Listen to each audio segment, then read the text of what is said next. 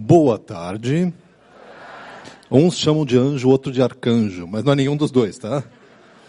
Gente, um prazer grande estar aqui com vocês. Vocês repararam que o anjo tem sotaque gaúcho? Mas que barbaridade, né? O anjo vem de longe, tchê. E tem que. Pronto, acho que agora eu estou conectado. Se eu falar besteira, eles me arrancam fora de alguma coisa. Vamos ver, vamos ver. Se a gente se ajeita. Ah, fiquei muito feliz de poder participar aqui. E faz algum tempo que Deus tem me dado esse privilégio de conversar com líderes. E eu considero um privilégio porque é muito. É uma coisa muito especial você poder, de alguma maneira, ser usado por Deus para falar aqueles que Deus já está usando. Então eu tenho pensado muito sobre esses dias, orado muito sobre esses dias e realmente agradecido a Deus, porque aquilo que eu tenho ouvido do que Deus tem, fazer, tem feito no meio de vocês é algo muito bacana, muito impressionante. Não tenho nenhuma ilusão que vocês moram em apartamentos de 430 metros, à beira-mar, né? Não. Mas eu sei que Deus tem usado. Eu tenho ouvido sobre isso. Eu tenho visto o fruto disso. E, de novo, considero assim um privilégio compartilhar com vocês. E uma das perguntas que eu queria ver logo de cara com vocês é a seguinte: como é que Deus forma um líder? Esse é o meu tema hoje. Como é que Deus vai moldando a gente? Como é que Deus pega aquele indivíduo que você fala, ah, mas eu não fiz um curso superior, ou eu fiz, mas foi difícil, eu tenho isso, eu tenho aquilo. Como é que a gente pega essa pessoa, ou Deus pega essa pessoa, e prepara para servir. E se torna fazer dessa pessoa canal de bênção. Porque realmente é isso que ele está fazendo com cada um de vocês. O que não quer dizer que não tenha momentos que a gente desanima, quer jogar toalha e sair correndo. Né, que nem o Cláudio aqui queria que o GR inteiro dele ouvisse as queixas dele. E para isso eu quero ver com vocês, nesse primeiro período aqui, sobre etapas na vida de um líder. Esse, esse tema ah, se baseia muito em toda a ideia de desenvolvimento. A gente às vezes tem a noção que ah, desenvolvimento, crescimento, formação é uma coisa assim, você começa e vai tudo certo, vai crescendo, vai crescendo, vai crescendo, um dia tu fica assim, ah, outros já acham que o líder já nasce aqui em cima, ele já nasce pronto. Tu olha alguns líderes que você tem perto de você e fala, eu nunca vou ser como ele. Imagina que você como esse cara. Estava conversando agora há pouco com o pastor José Edson. Quando é que eu vou ser com esse homem? Não tem esperança não, gente. O homem é muito santo, o homem é muito dedicado, é muito amoroso. Mas ele não começou assim não, eu conheci ele no começo, mas não vou contar para vocês não, tá? Mas gente, não é. Deus vai pegar a gente aqui e vai formando a gente. E a gente passa por várias etapas. O exercício que nós queremos fazer é exatamente sobre isso o que é que Deus tem feito na minha vida e de que maneira essas coisas têm impactado para eu ser quem eu sou hoje. Porque eu tenho certeza, na minha vida eu tenho, se você olhar a sua vida, tem coisa que tu olha para trás e fala, tempo perdido. Por que é que Deus fez isso na minha vida? Que coisa horrorosa. Se eu não tivesse feito isso, quem sabe hoje eu seria um pastor assim, né? Um líder, um homem de Deus, uma mulher de Deus, uma grande influência. Mas eu acredito, e a Bíblia nos dá uma base para dizer, que na verdade, mesmo as coisas que são tristes e ruins na nossa vida, e certamente a gente pode puxar várias, Deus usa para tecer um desenho especial no tapete da nossa vida. Eu uso aqui como base uh, um autor chamado Robert Clinton, e ele fez uma pesquisa que é essa que eu quero contar para vocês e dá uma, assim, uma iniciada, dá um start num processo de reflexão sobre a sua vida e entender o que, que Deus quer contigo. Ele começou pesquisando mais de 5 mil biografias. Quer dizer, não começou com 5 mil, começou com uma, mas aí chegou a 5 mil, tá? Então a ideia dele é a seguinte: eu quero ver as pessoas que Deus usou e ver se eu entendo se há um. Né, o que, que esses caras fizeram, o que, que esses caras tinham para Deus usar. Então ele começou com os líderes bíblicos. Então começou, foi lá José, e Moisés, e Paulo, e, e Pedro, e Davi, e foi olhando. Alguns tinham muitos dados, outros tinham poucos dados, mas ele começou a juntar, e aí ele ia colocando tudo assim numa, a princípio, né, numa folha, porque ele queria descobrir, ele era engenheiro. Quantos engenheiros nós temos aqui? Opa, alguns aqui, alguma coragem, gente. Engenheiro, levanta a mão, tem pouca. Estão com vergonha? Engenheiro tem vergonha? Não, né? Não, Jesus usa engenheiro sim, tá? Antes que alguém fale alguma coisa. Ah, mas ele, como engenheiro, ele queria achar um sistema, uma coisa assim, bem quadradinha. Um, dois, três, quatro. E aí, quando ele começou a estudar mais, ele falou: não existe isso.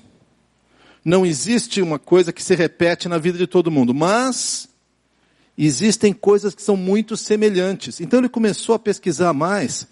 Então ele queria primeiro achar estágios assim, etapas rígidas. O cara chega aos 20 anos, aí acontece isso, aí ele passa para isso, aí ele vai fazer aquilo, e ele falou, mas não existe isso não. Existe um esboço. Se eu somar todas essas biografias aqui, ó, eu descubro que tem coisas que se repetem com muita frequência. Não é para todo mundo, não é, nunca é igual de um para outro, mas parece que há alguns movimentos, alguns ciclos que vão se repetindo e vão formando quem nós somos. Então os estágios não são sempre os mesmos.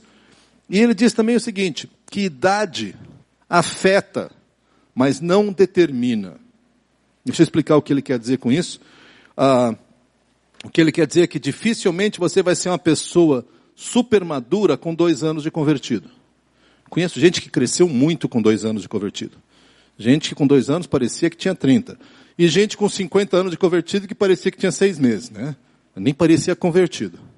Tem um autor que eu gosto muito, John Ortberg, que ele diz que volta e meia como pastor, ele tem a impressão que ele, durante o culto, ele desce e põe uma mamadeira na boca de cada um, assim. E o triste é que tem alguns que eu preciso afastar bigode, barba, para achar a boca e enfiar a mamadeira no cara. Porque o cara está 30 anos lá na igreja e está assim, não gostei, leite está quente, quero mais, quero menos.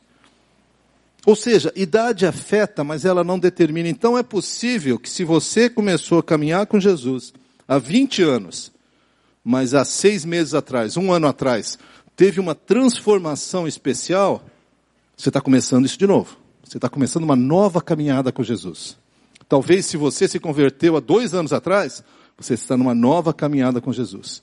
E aqueles de nós aqui, outro dia eu estava verificando, eu tenho andado com Jesus há 45 anos. Mais que a maioria de vocês tem de vida, eu tenho de convertido. Devia estar um pouquinho melhor, né? Mas pela graça de Deus eu sou o que sou. Nós que temos uma caminhada mais longa com Jesus, nós temos acumulado muita informação, muita transformação, muita experiência que pode ser bênção para o outro. Algum tempo atrás eu estava conversando com um rapaz uh, com um casal, e no primeiro, os primeiros meses de casados, eles chegaram para mim, lá na igreja em Porto Alegre, dizendo assim, pastor, a gente vai se divorciar. Mas não tinha quatro meses de casado. Falei, como é que vocês vão se divorciar? Não, a gente vai se divorciar, porque tu não acredita, pastor. O cara começou a chorar. A gente briga, pastor. Daí a mulher falou, pois é, eu gritei com ele. E eu falei, tá, vou contar novidade para vocês. Casais brigam. Família margarina só serve para vender margarina. Sabe aquela família que todo mundo canta de manhã cedo, todo mundo bonitinho. É, aquilo lá só para vender margarina, tá? Não, não, não, serve. Não existe uma família assim. Você não briga no começo, briga no meio, briga. Briga, aprende a brigar. Se tiver dúvida como brigar, em casamento, fala com o pastor José Edson, né? Ele sabe tudo. Oh, te colocando no fogo, querido, desculpa. Mas é verdade. A, a experiência que Deus tem te dado, gente, ela é preciosa. A experiência de acerto te ensina como vencer. A experiência de erro, quem sabe tu bateu a cara na parede, ah, te ensina como não bater de novo. Continuar batendo também é ruim, né, gente? Por favor, está na hora de mudar. Então, ah, isso aqui não dá certo. Eu preciso mudar, eu preciso buscar a Deus, eu preciso buscar a graça e a misericórdia de Jesus para me transformar. Então, quando nós vamos falar sobre essa, essas etapas, e eu vou pedir, nós vamos fazer um exercício logo depois, em que nós vamos olhar onde é que está a sua vida. O que é que Deus já colocou de depósito dele na sua vida e de que maneira isso te prepara para ser uma influência muito maior. Uh, eu sei que vocês já estudaram sobre a vida de Paulo e, e já viram como algumas coisas, mesmo complicadas na vida dele, foram um instrumento de bênção. A mesma coisa é verdade na sua vida. Você fala, não, mas Paulo é apóstolo Paulo escreveu metade do Novo Testamento. Ele é, sem dúvida, é uma pessoa muito especial para Deus. Mas Deus está fazendo a mesma obra na tua vida. Ele está te preparando para o ministério, para aquilo que ele sonhou fazer através de você desde a eternidade passada. Ele olhou vocês e falou: puxa, essa pessoa vai ser uma influência, vai ser uma bênção. E para que ela seja uma bênção, vou colocar aqui um pouquinho disso, um pouquinho daquilo, um pouquinho daquilo. Tinha uma moça que trabalhava na família da minha esposa, uma cozinheira daquelas assim, fantásticas. Mulher muito simples, semi-analfabeta. E as receitas que ela fazia eram incríveis. Mas as receitas morreram com ela. Conhece alguém assim? Porque na hora que ela começava a fazer a receita, Ana Paula, minha esposa, falava, e aí o que, você fez? Você põe, põe sal. Quanto? Quanto precise. Não, quanto precise não, Rita. Quanto que é? Ah, põe aí. Tu vai sentindo. Né? Tem gente que consegue sentir o cheiro para ver se a comida está bem temperada. Conhece alguém assim? Eu conheço algumas pessoas, é uma doideira. Aí, essa pessoa foi, foi, foi sendo usada por Deus. O, o que eu quero dizer com isso, gente, é que Deus está no projeto de formar a sua vida para um projeto que só Ele tem para a sua vida. O que é uma perspectiva de desenvolvimento que eu quero que vocês comecem a pensar a partir de já? Primeiro, Deus desenvolve o cristão ao longo de toda. Puxa, está bonito isso aqui, hein? Agora que eu me dei conta. Nós não estamos conseguindo projetar os slides? Eu estou achando tão bonitinho meus slides aqui. Essa é minha neta.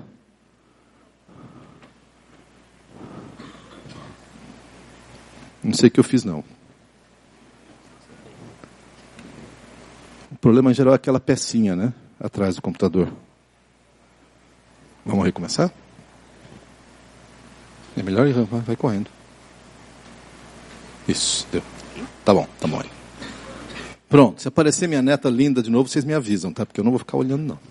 Ah, primeiro, primeiro princípio que eu quero que vocês pensem aqui comigo é isso que Deus desenvolve o cristão ao longo de toda a sua vida. Toda a sua vida. Não importa o que aconteceu. Alguns podem dizer, puxa vida, mas eu nasci num lar que não era cristão, e eu tive várias feridas que eu tive por causa disso, e eu não, e outro fala, não, mas ele nasceu, que ele ali é filho de pastor. Ouviu a Bíblia desde pequenininho, conhece tudo. Quantos aqui ah, tem, gostam de ler? É uma coisa meio rara, mas vai, levanta a mão. Gosta de ler? Isso. Quantos aqui, uh, em geral, conseguem reter, não tudo, mas muito do que lê? Levanta a mão. Isso. Uh, quantos aqui são que nem Pedro? Não, não precisa levantar a mão, não. Uh, verdade. Que, gente, o apóstolo Paulo era alguém que dizia né, que, ele, que ele, se, ele era melhor do que a média dos judeus. Um judeu, um fariseu médio, decorava a Torá com 615 leis. Sabia de cor. Bom, Paulo era melhor que os fariseus, que os melhores fariseus. Então ele, ele falava a Torá, 615 leis, e ainda falava os comentários que tinham sido escritos sobre elas. O cara falava pelo menos aramaico, que era o que o judeu normal falava, falava hebraico e falava grego. Talvez falasse latim. Nas pregações ele cita filósofos. O cara era um cabeção. Aí vem Pedrão. Pedrão era pura paixão, né? Todo mundo te abandona, mas eu morro por ti. Conhece Jesus? Eu não, nunca vi esse cara, tá é doido. Isso é Pedrão. Pedrão que, que quando ele escreve primeiro e segunda Pedro, na primeira Pedro ele tinha um secretário, então ele pregava e o secretário ia escrevendo. Parece que a segunda carta de Pedro ele escreveu pessoalmente. Gente, o, o grego que ele usa é sofridinho, tá? É mais ou menos assim, nós vai, aí nós voltemos. E é, por quê? Porque ele não falava grego. O grego era uma língua difícil para ele. Agora, quem de nós vai dizer que Deus usou mais Paulo do que Pedro? Ele usou Paulo para algumas coisas, usou Pedro para outras coisas. Paulo tinha toda essa formação acadêmica incrível, Pedro era um pescador que sabia pescar. É isso aí. Mas Deus usou Pedro com todas as suas características e talvez naquele primeiro momento da igreja cristã, certamente ele era o líder da igreja. Naqueles primeiros momentos, Jesus escolheu Pedro para liderar a igreja, não Paulo. Mas Paulo sabia um monte, pois é, Paulo tem o seu lugar, pode deixar, ali, vou colocar ele ali. Aliás, a expressão que, que a gente lê é que eu escolhi, ele vai aprender o quanto importa sofrer pelo meu nome. Ou seja, Deus está formando a sua vida. Não importa se você é Paulo ou Pedro. Não importa se você tem habilidades e cresceu decorando versículo e conhece todas as historinhas e todos os filminhos. Eu espero que sim, espero que nossos filhos também. Ou se você veio de um lugar assim que Deus nunca foi respeitado, nunca foi temido, tu nunca ouviu de Deus. Ele vem te formando. E esse processo não para. A segunda coisa que eu quero colocar como princípio é que Deus deseja que você atinja o seu potencial máximo para realizar o propósito para o qual você foi criado. E essa frase precisa ser bem explicada. Porque volta e meia, não, potencial máximo. Deus quer que eu seja alto, bonito, forte, loiro, de olho azul. Nada disso. É o potencial máximo para o sonho que ele tem para a tua vida. E às vezes, com muita frequência, o potencial máximo que ele tem para a tua vida inclui muito sofrimento, querido. E tu vai passar por muita quebradeira na tua vida. Você fala, mas que nem o Cláudio aqui. Mas por que que eu não posso? Deus está te usando do jeito que você é. E Deus quer te usar, mas Ele quer que você cresça. Não é aquilo, Deus, estou aqui, o Senhor usa, estou de boa. Não, não, eu, eu, eu quero que você cresça. Eu vou te dar experiências, mas eu quero que você aprenda. Ah, Jesus não gosta de ler, não. Pois então tu vai ter que se esforçar para ler, porque líder que não lê, pelo menos a palavra, vai gente. E muito mais do que a palavra. Livros e instruções que pessoas escreveram sobre a palavra. Mas Deus vai te usar como você é, Ele quer que você chegue ao máximo do seu potencial. Por muitos anos eu fui professor de seminário, ainda hoje eu dou aula em seminário, e nós tínhamos lá alguns alunos que, que eram, de novo, uns cabeções, muito inteligentes. Teve um aluno, o curso durava, cada semestre, 15 semanas. Quantos aqui são professores? Então, comecei o curso, primeira semana, apresentei a proposta do, da, da, disciplina, apresentei os livros, as tarefas. Na, não, na terceira semana ele chegou com um papel para mim assim, o que, que é isso? É o trabalho final. Que trabalho final? Do teu curso. Como assim? Eu já li o que o senhor falou e eu fiz o trabalho final. Falei, cara, então as minhas aulas não fazem a menor diferença para você. Não, professor, que isso, absolutamente. Falei, faz uma coisa, guarda o teu trabalho no final do semestre você me dá, tá? Porque é muito ruim isso aqui. Esse cara aprendeu grego e hebraico e o cara era um, é um cara tão inteligente, tão inteligente, tem um amigo meu que fala isso, que só aquilo que ele já esqueceu, porque, né? Só o que ele já esqueceu é mais do que eu já sei. Minha vida inteira eu aprendi isso aqui, ele já foi embora, tá? E aí tinha, deixa eu falar de um outro aluno meu. Esse aluno meu, ele aprendeu o tal do grego em, sob oração, de joelho. Que o cara decorava aquelas palavrinhas, aquelas letrinhas, tudo assim.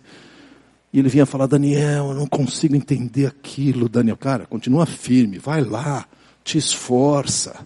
Não, Daniel, não é para mim isso aqui não, cara. Eu acho que eu vou desistir. Não vai desistir nada, cara. Deus te chamou aqui, tu vai estudar, vai conseguir. Como ele sofreu? Como ele sofreu? Ele, assim, se formou meio. Ai, meu filho, Deus te abençoe, termina logo esse curso.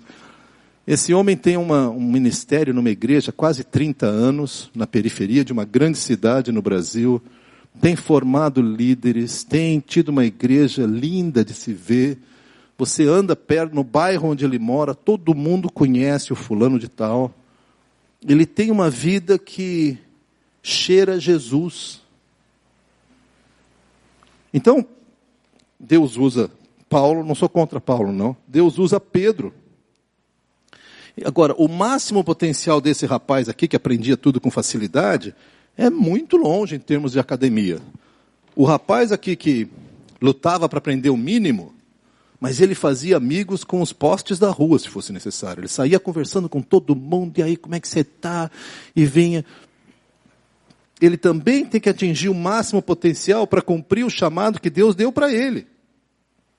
Agora, o que acontece muitas vezes quando tu é líder numa igreja, tu olha o pessoal aqui, às vezes no louvor, ou não precisa nem disso, olha o cara que lidera um outro GR, e o GR dele está indo bem, está crescendo, e todo mundo gosta, e todo mundo quer ir para aquele GR, até você quer ir para o GR dele, mas, mas tu é líder do teu GR, fica chato. E tu falou, Senhor Jesus, por que, que eu não sou como ele, Jesus? Aquele cara sabe liderar, ele é bom, ele... Jesus está falando, não, mas eu quero você do jeito que você é. Mas tu tem que te esforçar, tá? Eu quero, eu quero que tu atinja teu potencial, porque eu tenho um sonho para a tua vida. E que não é o sonho que eu tenho para a vida dele. Vida dele eu vou cuidar, pode deixar. A tua vida. Então ele quer que você cresça. Terceiro princípio que eu quero colocar para vocês aqui é que o processo de formação o que Deus tem feito na sua vida pode ser identificado e tu pode aprender muitas lições. De repente você vê, puxa vida, cada vez que eu vou dar um estudo, o povo dorme. Mas cada vez que eu converso pessoalmente, a pessoa se empolga. Opa, tem uma lição para eu aprender aqui. Ou então, ah, e você deve conhecer pessoas assim, o pessoal está discutindo algum tema, algum texto bíblico, e de repente a pessoa fala, quando ela fala, você fala, tá bom, encerrou a discussão, ele já explicou tudo, é isso mesmo. A pessoa tem uma palavra assim que, que resume tudo. Ou então é aquele que começa a falar e vai citando versículo como se fosse uma metralhadora. Você fala, de onde ele tira tanto? Da Bíblia, claro, mas assim, é, fica na cabeça. Quais são as lições que Deus tem colocado no teu coração? Aonde que Deus tem te usado? O que, que Ele já tem feito? Porque Ele já tem feito na tua vida. É ou não é? Então vamos pensar juntos aqui. Primeira coisa, pense em toda a sua vida, tá? Toda a sua vida. De, no meu caso, vai até os 60 anos. Eu devo ser um dos mais jovens há mais tempo aqui, tá? Ah, talvez a maioria de vocês um pouco menos. Mas esse autor, Robert Clinton, fala de algumas fases. A primeira fase que ele fala, eu vou falar de cada uma delas, deixa eu só apresentar todas para você. A primeira delas é Fundamentos Soberanos. Depois ele fala que a maioria dos livros, lembra que não são caixinhas exatas, tá, gente? Mas elas mais ou menos são comuns para a maioria dos líderes. Talvez a sua seja um pouquinho diferente, fique bem à vontade com isso. Primeiro, fundamentos soberanos. Próxima fase é crescimento interior. Próxima fase é maturidade em serviço. A outra é maturidade na vida e convergência. Aqui é que eu digo que a, que a idade afeta, mas não determina. Não adianta você falar, me converti há dois anos, estou chegando na convergência. Não, querido. Chegar na convergência é uma coisa assim, para mim, o pastor José Edson, vou te colocar no fogo de novo. Pastor José Edson, então, você já caminhou com Jesus bastante tempo, porque eu vou explicar cada uma, mas convergência é quando você fala, entendi, agora eu posso fazer isso e Deus me permite fazer só isso. Mas tem um período antes que tu faz tudo que cai no teu colo, tá? Por quê? Porque precisa. É para arrumar cadeira, tu arruma cadeira, é para cozinhar, tu cozinha, todo mundo quase morre quando come, mas tudo bem. Você, você vai fazendo tudo que te dão. E pouco a pouco vai ficando claro, pai, isso aqui eu posso fazer se precisar, mas não é o meu forte. Pai, isso aqui eu faço e quando eu faço as pessoas são abençoadas. Com o tempo tu vai podendo concentrar cada vez mais naquilo que Deus te usa e que abençoa pessoas. Deixa, eu vou levando um por um aqui uh, para a gente poder olhar. Primeiro deles é o que a gente chama dos fundamentos soberanos. O que, que é isso de fundamentos soberanos? Fundamentos soberanos é quando Deus trabalha de uma forma soberana na sua vida, óbvio, fundamento soberano. Tá? em geral vem antes da tua conversão. É aquilo que Deus começou a fazer na tua vida desde o teu berço. Aliás, antes disso, desde a tua gestação, desde a tua concepção inclui o DNA, inclui os teus potenciais, as tuas capacidades, inclui tudo. E, e, e o que, que Deus está trabalhando? Ele trabalha de forma soberana por meio de três coisas: pessoas, eventos e circunstâncias. Deus põe pessoas na tua vida que vão moldando a tua vida. A última vez que eu estive aqui foi em novembro, nós fizemos esse exercício. Você lembra de alguma pessoa que moldou a tua vida, formou quem você é hoje? Lembra? Uma pessoa que às vezes falou alguma coisa, ou gastou um tempo contigo, ou orou contigo, ah, Quem lembra aqui de alguém que, que assim foi assim determinante na tua vida hoje? A gente lembra, se você quebrar um pouco a cabeça, você vai perceber. Ah, teve um amigo meu que orou comigo. Teve um outro amigo meu que acreditou quando nem eu acreditava. Teve um amigo meu que estendeu a mão quando eu mesmo não achava que não tinha como. Eventos. A nossa vida é um composto de pessoas, eventos ou circunstâncias. Tenho tido o privilégio de conversar com vários ministros aqui da, da IBC, tem sido muito bacana, ah, tenho me divertido muito. Mas aí eu começo a ouvir histórias, porque esse é o, isso é o que eu estou fazendo, né? E algumas das histórias que eu ouço, gente, é impressionante. Porque nós temos ministros que cresceram em famílias cristãs, foram muito bem cuidados, aprenderam de Jesus. E, e tem ministros, gente, que cresceram em, em famílias que, olha, eu e você, se ouvíssemos a história antes de conhecer a pessoa, diria, pai, isso aí deve ser um traste. Vocês usam traste aqui no Ceará? Tá, então você sabe o que eu estou falando. Você ouve a história e fala, ah, mas não pode sair nada bom dessa família, meu Deus, vai dar um rolo esse cara. Aí tu conhece o ministro, você fala, não, peraí, tu sabe, é, é essa a tua história? Não, é essa a minha história. Passei por isso, por aquilo, por aquilo. Mas Deus me resgatou e está me usando e está me transformando circunstâncias muito difíceis. Em geral, fundamentos soberanos acontecem naquela etapa antes de você vir a conhecer Jesus. E ela te molda para aquilo que você é. Segunda etapa, fundamentos soberanos e crescimento interior. Crescimento interior começa depois que você tomou uma decisão por Jesus, depois que você se tornou habitado pelo Espírito Santo. E aí Deus começa a trabalhar no seu caráter. Talvez a circunstância em que você cresceu, eu sei que na minha família tem muito disso, nós crescemos com muito ressentimento. Ressentimento era uma coisa que a minha família cultivava, infelizmente, minha família de origem. Eu não sei o que era cultivado na tua família. Alguém aqui percebe isso? Eu não estou pedindo para você desonrar seus pais, não é isso, tá? Mas você, alguém aqui cresceu com a família que tinha muito ressentimento? Só só eu aqui? Não, tem mais gente. Ufa, tá. Não precisam ficar magoados comigo só porque eu falei isso, tá? Tá tudo bem. Ah, tem gente que cresceu com família, não vou pedir para levantar a mão, com muita promiscuidade sexual. Tem gente que cresceu com, com, em famílias onde havia muito abuso de substância. Teve gente que cresceu em família onde a briga era uma constante. Eu lembro de um amigo meu lá no Rio Grande do Sul, que ele dizia que que depois se envolveu com drogas e se libertou, e Jesus resgatou a vida dele, contando a vida dele para mim, ele falou: Daniel, quando pequeno, eu ficava assim escutando meu pai chegar. E eu não podia dormir antes dele chegar.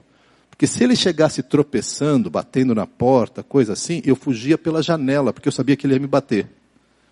Eu não tinha razão para me bater, não, mas ele batia do mesmo jeito, porque ele chegava bêbado e vou bater em quem tiver pela frente.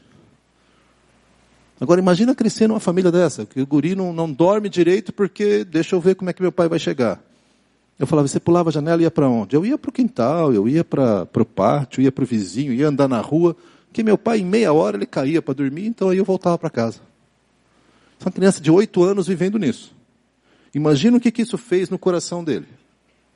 Obviamente, depois de ser alcançado por Jesus, ele tinha um trabalho fantástico com dependentes químicos e moradores de rua. Porque ele, Deus preparou ele para aquilo, gente. Ele estava em casa com esse pessoal. Mas aqui Deus começa a formar o seu caráter, trabalhar no seu coração, lidar com mágoas. E uma das coisas que eu louvo a Deus é pelo ministério do CR, porque ele te leva a olhar esse tipo de coisa. E aí Deus faz alguns testes. Eu vou falar dos testes mais no final, mas ele testa a sua integridade. Ele quer saber se você é para valer ou não tu diz que ama Jesus. Eu estava observando enquanto a gente cantava aqui, músicas tão lindas, com afirmações tão poderosas. Né, Senhor, eu te amo, e eu vou te louvar, e eu vou te servir. Jesus lá no céu perguntando: é mesmo? Vamos ver se é mesmo. É um teste de integridade. Volta e meia, Deus nos coloca num teste de obediência. E obediência é quando você não concorda com a ordem, tá? Só um alerta. Porque se você concorda com a ordem, não é obediência, é concordância, é outra coisa. E volta e meia Deus te fala, tu é capaz de seguir mesmo? Vou te dar uma ordem que você não concorda. Quando você está nessa fase de crescimento interior, Deus trabalha muito contigo por meio da sua palavra. E você se encanta e começa a ler e começa a descobrir coisas. E não pense que, bom, isso aí está muito longe ainda da liderança. Nessa fase, Deus começa a te dar desafios de serviço. E Ele te chama para servir. Você fala, não estou pronto. Querido, na verdade, tu nunca vai estar tá pronto, tá? Acho que só quando a gente cruzar os portões do céu, aí a gente vai estar tá pronto. E olha, não sei. Porque ministério, tem uma frasezinha que eu aprendi, eu gosto muito. Pensa comigo aqui, tá? Vocês todos são, são líderes, estão sendo pessoas que estão se comprometendo com influência, então vocês já têm um ministério. Ministério é fazer o que você não consegue, com recursos que você não tem, para conseguir resultados que você não controla. Não é legal? Bem-vindos ao ministério. Mas por quê? Porque tu precisa do Espírito Santo, querido. Você consegue levar alguém a Cristo? Você consegue converter alguém? Porque se tu converter não é a Jesus, é você. Você pode apresentar Jesus, tu pode responder as perguntas, tu pode orar com a pessoa, mas tu está se propondo a fazer uma coisa que, a rigor, a rigor, a rigor, tu não consegue. Com recursos que você não tem. Você não tem o Espírito Santo no teu bolso para. Vou dar uma injeção de Espírito Santo nesse camarada aqui, ó. Não tem. Então você se dispõe e fala, Espírito Santo, estou nas tuas mãos. Para conseguir resultados que você não controla. Porque você não controla o resultado. É o Espírito Santo que controla. Então Deus vai te formando e te lança desafios de serviço. O desafio pode ser arrumar as cadeiras, pode ser ser auxiliar do auxiliar, do recepcionista do GR, não tem importância. Pode, eu não sei o que, que é, mas Deus vai te colocando assim e você vai gostando. Uma das coisas mais fantásticas é quando a gente é usado por Deus, é ou não é? Você tem uma conversa com alguém e de repente você está até assim meio, ah, não, porque Deus está falando isso para ti e a pessoa, sabe, os olhos brilham. E tu fala, caramba, o que aconteceu aqui? Foi o Espírito Santo, não foi você não. Mas tu participou, tá? Então tu pode ficar feliz. Fala, olha, que coisa fantástica, eu quero fazer mais disso. E aí tu estuda a palavra com alguém, a pessoa aprende, chega na semana seguinte, olha, eu apliquei aquilo que tu falou e deu certo. Eu estava pensando em largar minha esposa e você falou, e eu orei, fui conversar com ela, e, e ela me pediu perdão, eu pedi perdão, e nós estamos comprometidos a continuar juntos em nome de Jesus. Gente, isso é muito bom. Desafios de serviço. Começam nessa fase aqui. E continua a ação formativa de Deus, fundamentos soberanos, crescimento interior, maturidade em serviço. Quando chega nessa fase de maturidade em serviço, você não é dizer que você está pronto, o seu caráter está provado. Lembra que isso aqui é meio fluido, né? De uma caixinha para outra, alguma coisa assim. Maturidade em serviço, Deus quer te preparar ainda mais para o ministério que Ele tem para você. Então ele começa um, uma, uma ação de preparação para o serviço.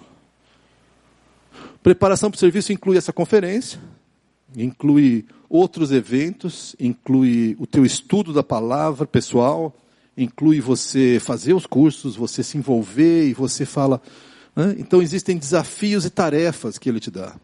Se você nunca liderou um GR, mas de repente alguém pede para você participar e para você liderar um momento do GR ou para você acompanhar e mentorear alguém, e de repente você fala: será que eu consigo? Em nome de Jesus tu consegue, desafios e tarefas.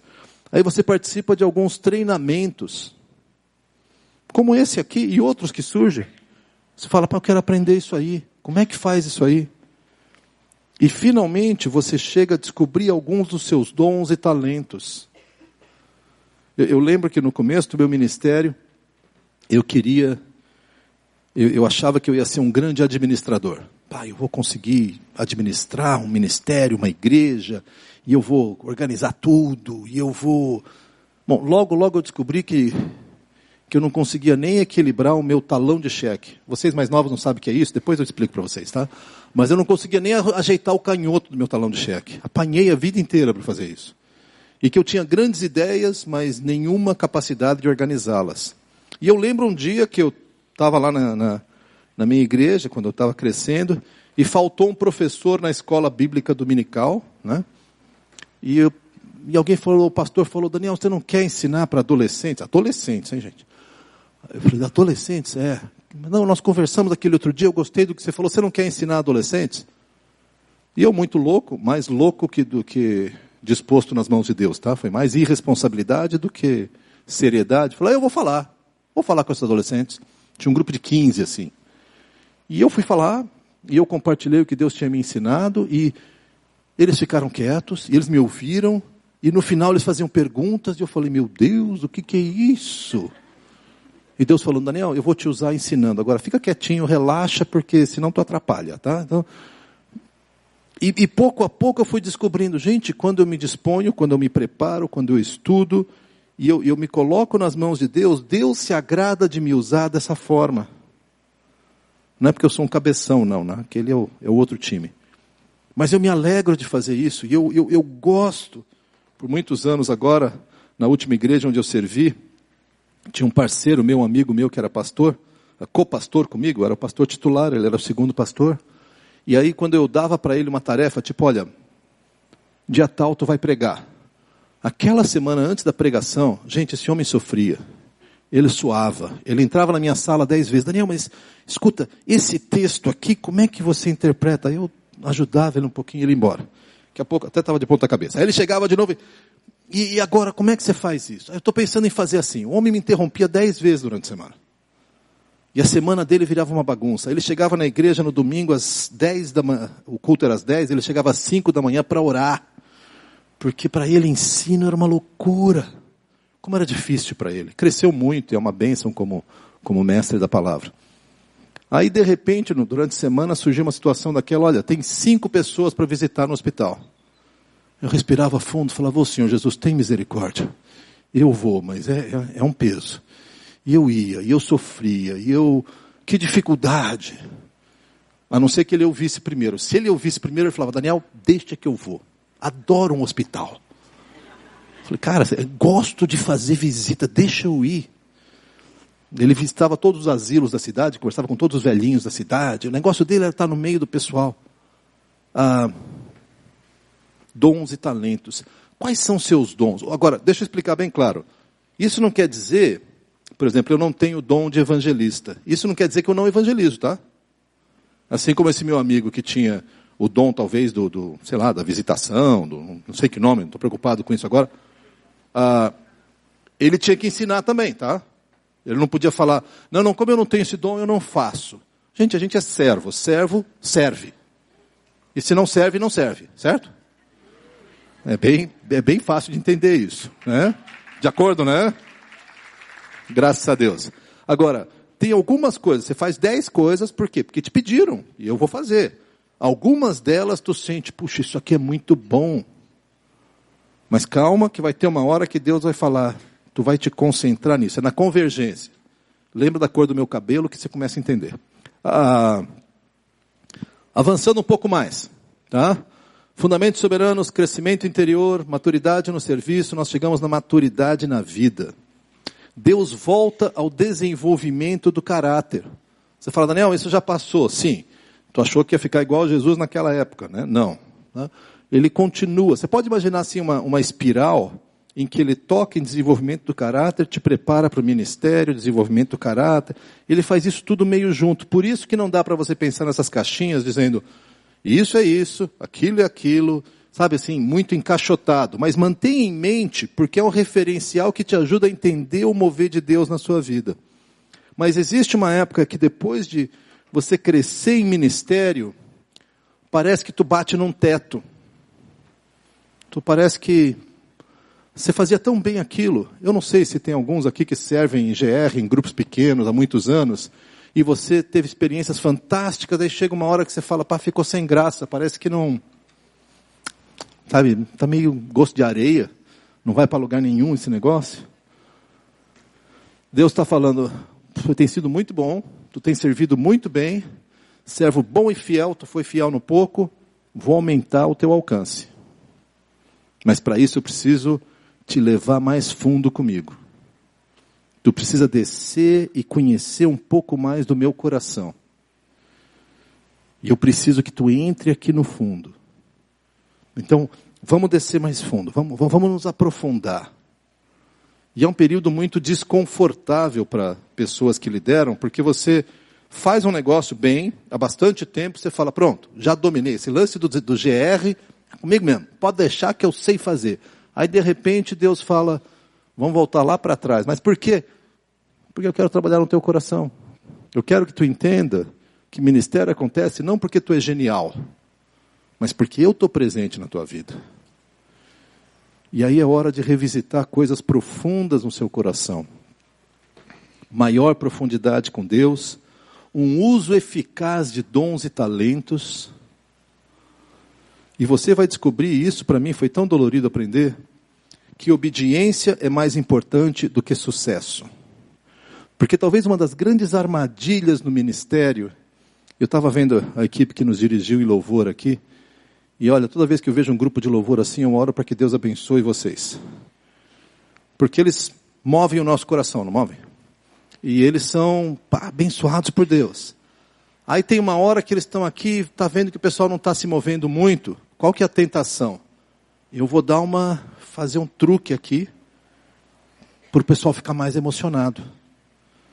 Então eu quero dar uma choradinha, dá uma força. Eu não sei como é que faz, porque eu não sei fazer nem o básico, quanto mais isso.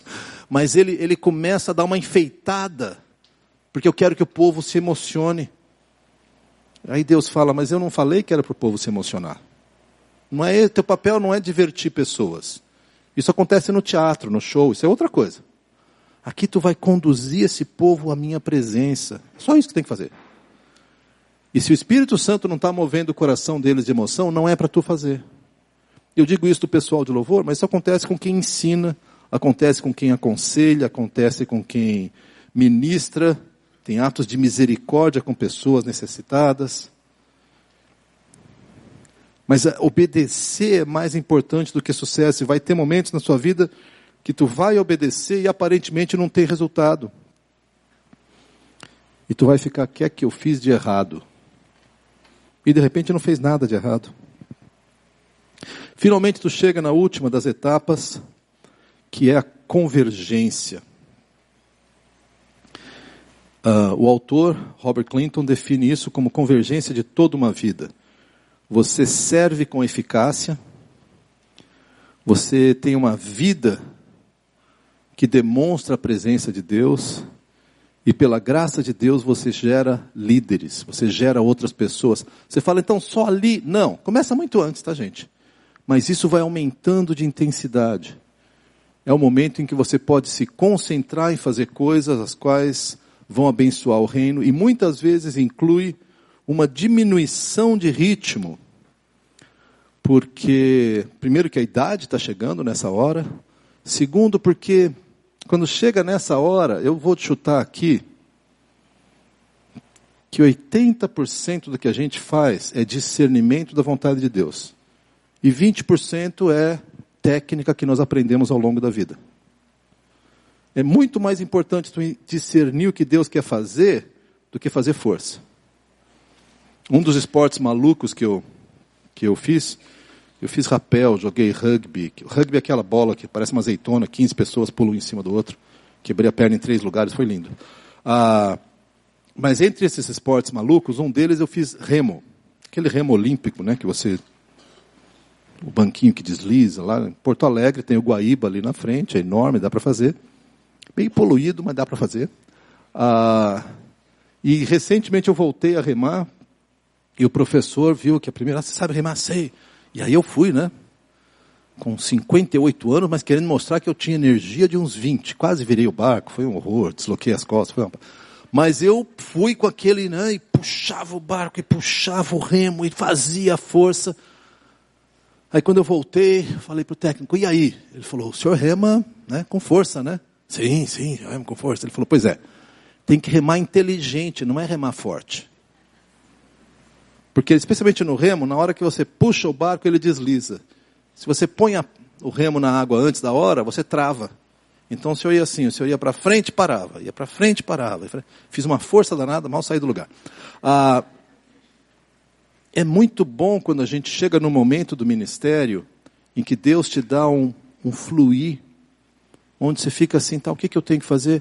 Com isso eu não quero dizer, gente, que ministério não dá trabalho, não tem que se esforçar. Tem, tem que se esforçar muito. Né? E vocês sabem disso. Mas conforme você vai ganhando mais experiência, se aprofunda no Senhor, você vai entendendo como é que você pode ministrar na vida das pessoas. Eu quero compartilhar com vocês um pouquinho mais ainda aquilo que eu chamo de itens formativos, que são quatro tipos de experiência que Deus faz para formar a minha vida e a sua vida. O autor identifica mais de dez, eu selecionei quatro que acho que já dá bastante para a gente olhar. É, esses itens formativos são eventos ou circunstâncias ou pessoas que vêm na nossa vida e que de repente eles dão um impulso novo ou uma orientação nova. E por que, que eu estou falando isso? Porque nós queremos fazer um exercício em que você vai olhar a sua vida e eu quero que você olhe como é que Deus impulsionou a sua vida. Então quero te dar algumas coisas bem práticas aqui, tá? Primeiro deles a gente chama de teste de integridade. O teste de integridade ele avalia a consistência entre as suas convicções com as suas ações. Tu fala, não, porque eu acho que a gente tem que ser honesto, não pode falar mentira. Só que a gente vive no Brasil, né, gente? Aí tu fala, não pode falar mentira, a não ser que o chefe peça, a situação exija, quem sabe, talvez, a gente vai fazendo. E Deus fala, escuta, para, para, para. Tu serve a mim ou tu serve a cultura brasileira? Tu está disposto a pagar o preço de ser consistente com aquilo que você acredita? Ou tu vai dar um jeitinho? O que, que acontece nessas horas? Em geral, vem tentações, vem conflitos, vem perseguições, vem testes de valores. E você fala, Senhor Jesus, por que, que o Senhor mandou isso na minha vida? Fala, porque eu quero te preparar para ser íntegro. Às vezes você está andando por um caminho, em termos de ministério, e de repente aparece um obstáculo. Você fala, Senhor, tira o obstáculo. Deus fala, fui eu que coloquei.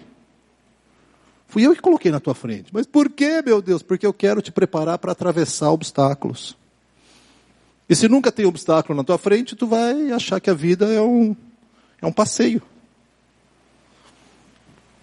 Eu lembro pelo menos uma vez na minha vida, uh, eu estava estudando, fazendo um curso, um, uma pós-graduação, e o professor me ofereceu uma bolsa. E eu falei, ótimo, fazer a bolsa e tal. Aí na hora que eu fui me inscrever na bolsa, vocês não vão acreditar, naquele tempo era de papel, você tinha que escrever à mão, era uma coisa fantástica. Mas aí ele falou, ó, tem que preencher esse formulário. Aí eu, tranquilo, fui lá preencher o formulário. Aí na última página vinha assim, declaro para efeitos da bolsa que eu darei dedicação exclusiva ao mestrado. Aí voltei para o meu professor e falei, professor, o senhor sabe que eu sou pastor na igreja tal, conversei com o senhor desde o começo, eu não vou deixar de ser pastor, eu vou me dedicar à igreja, a igreja me paga, eu trabalho tempo integral na igreja. Eles me deram um dia por semana. Dá para fazer com um dia? Ele falou, não, você tem que colocar que é tempo integral, senão... Eu falei, mas eu não vou dar tempo integral. Ele falou, Daniel, tu finge que dá, eu finjo que acredito, a gente finge que te paga.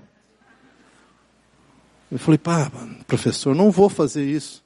Ele falou, se não fizer, não tem bolsa. E se não tivesse bolsa, eu não podia realizar uma série de ministérios que, que eu realizei a partir desse curso. Aí tu entra naquela. Gente, o homem falou para mim, eu estou na comissão, Daniel, eu sei que você não vai dar. Todo mundo sabe. A maioria dos alunos aqui não dão dedicação exclusiva. Para com isso. Aí eu voltei para casa, cocei a cabeça, Tentação. Gente, eu teria uma série de argumentos. Aliás, pensei em vários argumentos. Bom, ele é autoridade, ele disse para eu mentir, então a culpa é dele, não é minha, né? Eu já falei a verdade, ele é que não quer acreditar. E na verdade eu quero usar isso para a glória de Deus. É, que legal. Mas eu não consegui. Aí na última folha eu preenchi assim: olha, eu vou poder dar um dia por semana e comprometo a dar mais um pouco aí de noite, né, nas horas vagas, mas eu não vou dar dedicação exclusiva. Entreguei já assim, pá, vou arrumar minhas malas, vou embora porque né, era na cidade que eu morava, claro, mas eu não perdi a bolsa. Uma semana depois ele falou, Daniel, tua bolsa saiu. Eu falei, cara, como é que tu fez isso? Ah, o pessoal ficou com pena de ti. Falei, Mas uh, o, senhor, o senhor não cortou aquela última parte, não, estava tudo lá. Então tá bom, então não importa não. Não é sempre assim, tá? Às vezes tu é íntegro e perde coisas. Perde oportunidade, perde negócio, perde dinheiro, perde, perde, perde, perde. Deus te coloca ali e adivinha só. Quem que Deus, por que que Deus vai te testar? Tu acha que Deus não sabe o que tu vai fazer? Deus sabe, quem é que não sabe? Quem que não sabe? Eu mesmo não sei. Deus me põe no fogo e eu fico assim, pai, vou, não vou. E quando eu obedeço, quando eu sou íntegro, eu sinto o consolo e a animação do Espírito Santo dizendo: É isso aí, meu filho. Que bom, tu foi fiel. E quando eu faço besteira, infelizmente eu faço, vem aquela, aquela confrontação do Espírito Santo dizendo: Pá, filho, não era para fazer isso. Teste de integridade. Nós temos também testes de obediência. Eu mencionei rapidamente isso. São circunstâncias onde Deus pede obediência, mesmo diante da confusão e aparente contradição. Você trabalha no ministério, você serve uma igreja, você serve no trabalho, aí tu recebe uma ordem, que não, não que seja pecado, porque se for pecado pode desobedecer, tá? Chega para o chefe e fala, não vou fazer porque o meu Deus, que é a autoridade maior, diz para não fazer. Mas tu recebe uma ordem que tu fala, não concordo. O pessoal falou que o meu GR tem que se encontrar das três da manhã às cinco. Eu não concordo. Agora é pecado? Não, não é pecado. Pode ser doideira, mas pecado não é. Aí Deus fala, tu vai obedecer? Deus não faz sentido. Tu vai obedecer? Não, mas eu não queria que fosse assim. Tu vai obedecer? Mas também essa igreja, eu já sabia mesmo, porque o pessoal diz que. Deus fala, não, ministério não é teu. Lembra? Fazer coisa que tu não consegue, com recursos que você não tem, para objetivos que você não, não controla. Deus está falando, eu vou fazer. Tu vai me obedecer ou não vai? Todas as vezes, eu posso dizer isso, e se você olhar na sua vida também, todas as vezes que eu obedeci, houve bênção. Bênção espiritual, muitas vezes não bênção no ato em si, mas bênção espiritual. E todas as vezes que eu desobedeci, a coisa ficou pior. Mas às vezes eu me acho muito genial. Aí meu chefe me dá uma ordem e eu falo, tem uma ideia melhor.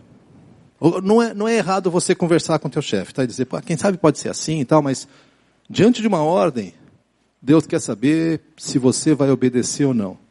O teste ali é perseverança, clareza em situações difíceis, novas oportunidades e basicamente teste de submissão. Tu é capaz de obedecer ou não? Eu, eu não conheço nenhuma situação, nenhum ministério bem sucedido que partiu de uma atitude de insubmissão. O cara falou, não vou obedecer. E Deus fala, mas eu vou te abençoar, meu filho. Eu não conheço. Existem pessoas que disseram, olha, isso eu não posso fazer. Se você insistir nisso, eu vou ter que ir embora, porque eu não consigo, não consigo fazer isso. Aí a pessoa sai e Deus abençoa. Mas um, um, um guerrilheiro eclesiástico, sabe, um terrorista eclesiástico, isso aí eu não conheço. Mais um teste que Deus nos dá muitas vezes, que a gente chama de desafio de fé. Isso é bem conhecido. Teste a capacidade de dar passos de fé e crescer em sua capacidade de confiar em Deus. Quando Deus te chama a fazer alguma coisa que você fala, eu não sei se eu consigo. Alguém fala, você não quer liderar um GR? Deus o livre. Eu não, não consigo liderar nem o meu carro até aqui, o estacionamento. Você quer que eu lidere, que eu dirija um GR? Não, mas eu vejo isso em ti, eu te dou apoio. Meu Deus, será que eu consigo? Lembra, ministério, né, aquela definição. Dar um passo de fé é você chegar na beirada do que você pode fazer assim, aí Deus fala, dê mais um passo. Deus, não tem nada aqui não. Dê mais um passo, meu filho. Eu vou cair, cair de cara ali no chão. Dê mais um passo. Eu não vou dar, não, pode ficar tranquilo, tá? Ah, eu fico pensando no Antigo Testamento, quando o povo de Israel tinha que cruzar o Mar Vermelho ou cruzar o Rio Jordão, e na frente ia a arca. Eu fico imaginando, imaginando o coitado do sacerdote que estava na frente. Porque tinha um que tinha que pisar na água primeiro, né? Carregando uma caixa de cedro coberta de ouro, cheia de coisa lá dentro e com aquela roupa toda, aqueles, né, aqueles enfeite todo, e andando na frente, E dois milhões de pessoas assistindo ainda para ficar mais legal, né? E você vai andando e Deus fala, eu vou abrir a água. E você fala, Deus, falta um metro. Já deu, né? Abre a água para mim aí, vai. E ele fala, não, tu vai chegando, aí tu dá mais um passo. E ainda não abriu a água, e dá mais um passo. E a Bíblia diz que quando ele, o pé deles tocou na água, foi que a água abriu. Deus tem um estranho senso de humor, né? Ele te convida, dá um passo de fé. Ah, Deus, então o senhor faz assim, ó, o senhor confirma primeiro, aí eu aceito. Não, não, não, não. Tu aceita, aí eu confirmo. Deus, eu estou chegando na água aqui, ó, abre um metro antes para deixar claro que está tudo seguro. Eu tenho problema de ansiedade, de autoimagem, eu sofro muito com essa, com essa coisa. Então, o senhor abre a água e eu passo. Deus fala, não, tu vai encostar o pé na água e eu paro a água. Isso é um desafio de fé. E, gente, sem fé, é impossível agradar a Deus. Sem fé, não tem ministério não, tem performance, tem show, tem o que você quiser. Ministério não tem. Desafio de fé. Muitas vezes Deus usa isso quando Ele trata de novas direções, às vezes falta de crescimento. Deus te deu uma convicção para fazer alguma coisa, tu começa a fazer e nada acontece. Aí tu fala, errei. E Deus fala, não, é para continuar aí mesmo. Não, Deus, eu vou, eu vou para aquele outro ministério que ali está dando certo. Não, não, continua aqui, eu quero que você fique aqui. Mudanças. Deixa eu falar de mais um. Esse é o último teste que eu quero falar para vocês. Teste da palavra. Esse é tão importante. E olha, se tem um dos testes, acho que todos eles têm tido e têm falta também na, no mundo evangélico, mas esse aqui, gente, eu fico assustado. Teste da palavra testa, testa a capacidade do líder de ouvir instruções de Deus por meio da sua palavra. Você fala, ah, sim, quando diz aqui para não mentir, não é tanto assim. Deixa eu contar para vocês uma experiência. Eu trabalhava no, num seminário, uma faculdade teológica, e eu tinha um chefe, e esse chefe ia sair para estudar, terminar o doutorado dele, e eles me chamaram para assumir o lugar dele. Só que eles me chamaram na segunda-feira, três dias antes, na sexta-feira, tinha nascido minha primeira filha. E foi por cesárea, e primeiro filho, então eu cheguei para casa com aquele nenê falando: Meu Deus, será que eu vou conseguir fazer essa criança sobreviver? Quem tem filho pequeno está lembrando disso, né? Aí tinha minha sogra junto e não sei o que, a gente não sabia o que fazia com o nenê, tapa em cima, tapa embaixo, sai em cima, sai aquela confusão toda, a gente estava no desespero danado. Aí na segunda-feira fui chamado para a reunião da diretoria, falei, vão me demitir, agora eu estou perdido. Falei, não, nós queremos te oferecer esse cargo. Eu falei eu preciso orar, gente, eu estou muito confuso. Fui para casa orar, eu queria muito aceitar o cargo. Ah, eu tinha medo que eles iam colocar algum outro cara lá e que ia ser um chato, ia ficar pegando no meu pé, porque seria o meu chefe direto, né? Ah, Naqueles dias eu estava estudando sobre Samuel e os filhos de Eli. Não sei quantos de vocês lembram dessa história, imagino que todos, mas os filhos de Eli, que era o sacerdote, faziam várias abominações. Uma das abominações era que eles pegavam a carne do sacrifício antes de derreter a gordura. É, parece meio doido, mas é assim. O judeu fazia o sacrifício de um animal e o sacerdote podia pegar a carne para sua alimentação mas ele tinha que esperar derreter a gordura. Agora, sendo do sul, derreter a gordura é uma maldade, cara. Que aquela gordurinha, aquela capinha assim, imagina. Tu pegar uma picanha e tirar. Vai torrar, vai virar um, sei lá, um toco, não sei. Mas então eu estava, naqueles eu estava lendo sobre isso. E eu falei, mas que coisa estranha, por que, que isso é uma abominação? As outras coisas eram, eles eram promíscuos, eles adoravam ídolos, faziam coisas que era Claro que isso aqui é, é abominação. Mas pegar a carne antes de derreter a gordura? E, e naquela hora aí veio esse convite, eu entendi Deus me dizendo assim, Daniel, não pega o que é teu antes da hora. Isso é um princípio que veio da palavra. Porque se não é teu, não pega nunca. Se é teu, espera a hora certa, porque esperar a hora certa, isso vira bênção. Pegar antes da hora, isso é abominação e é maldição. E Deus matou os filhos de Eli por causa das abominações. Já pensou? Então, diante disso, conversei com a minha esposa, voltei lá para a diretoria da escola e falei, gente, fico muito honrado com o convite, mas não vou aceitar não. Mas como não? Gente, não é hora. Eu dou um monte de aula, um monte de matéria, eu não sei nem como é que eu vou manter aquela criança viva, como se fosse tão difícil, mas, né? Três dias, e o que, que eu faço? Naquele tempo vocês não vão acreditar, mas não tinha fralda descartável. Ah, meu Deus, é, tinha, tinha que lavar no tanque, porque eu não tinha lavado, máquina de lavar roupa ainda, as fraldas de pano. E fralda não é a melhor coisa para se lavar para começo de conversa. Agora, a mão no tanque era melhor ainda. E a minha esposa com cesárea não podia lavar. Ou seja, eu tentei ensinar a nenê a lavar, mas ela não lavava. Então eu tive que lavar. Então, gente, era, era uma situação que eu não podia assumir. Então falei para a diretoria assim: não vou assumir. E fui para casa, acabado.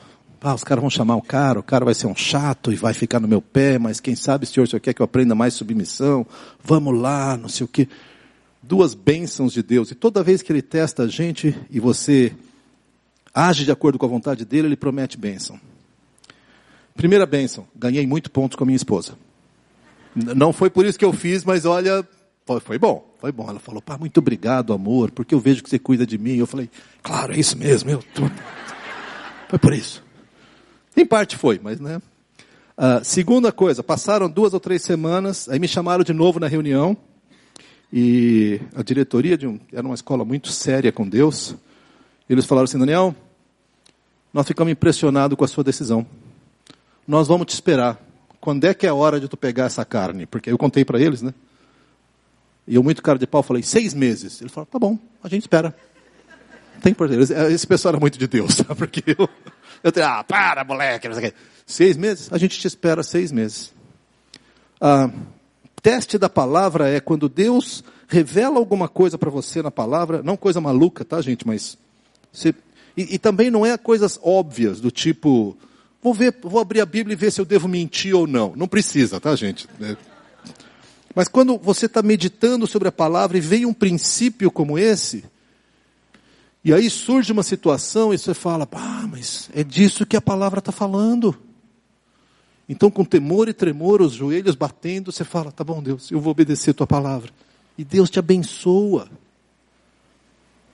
Nem sempre Ele te abençoa com aquilo que você quer mas Ele te abençoa com a intimidade com Ele, que no fundo, no fundo, é melhor do que o que você quer. Eu vou encerrar aqui por um pouquinho. Nós temos uma, uma tarefa para vocês, mas eu quero, eu quero que vocês pensem nisso. Como é que Deus está me formando? Quais são os atos e as ações que Deus tem feito na minha vida? Vou orar rapidamente e já passo a palavra. Senhor, muito obrigado pela tua obra em nossas vidas. Obrigado porque o Senhor tem moldado a nossa vida de maneiras que a gente nem, nem entende.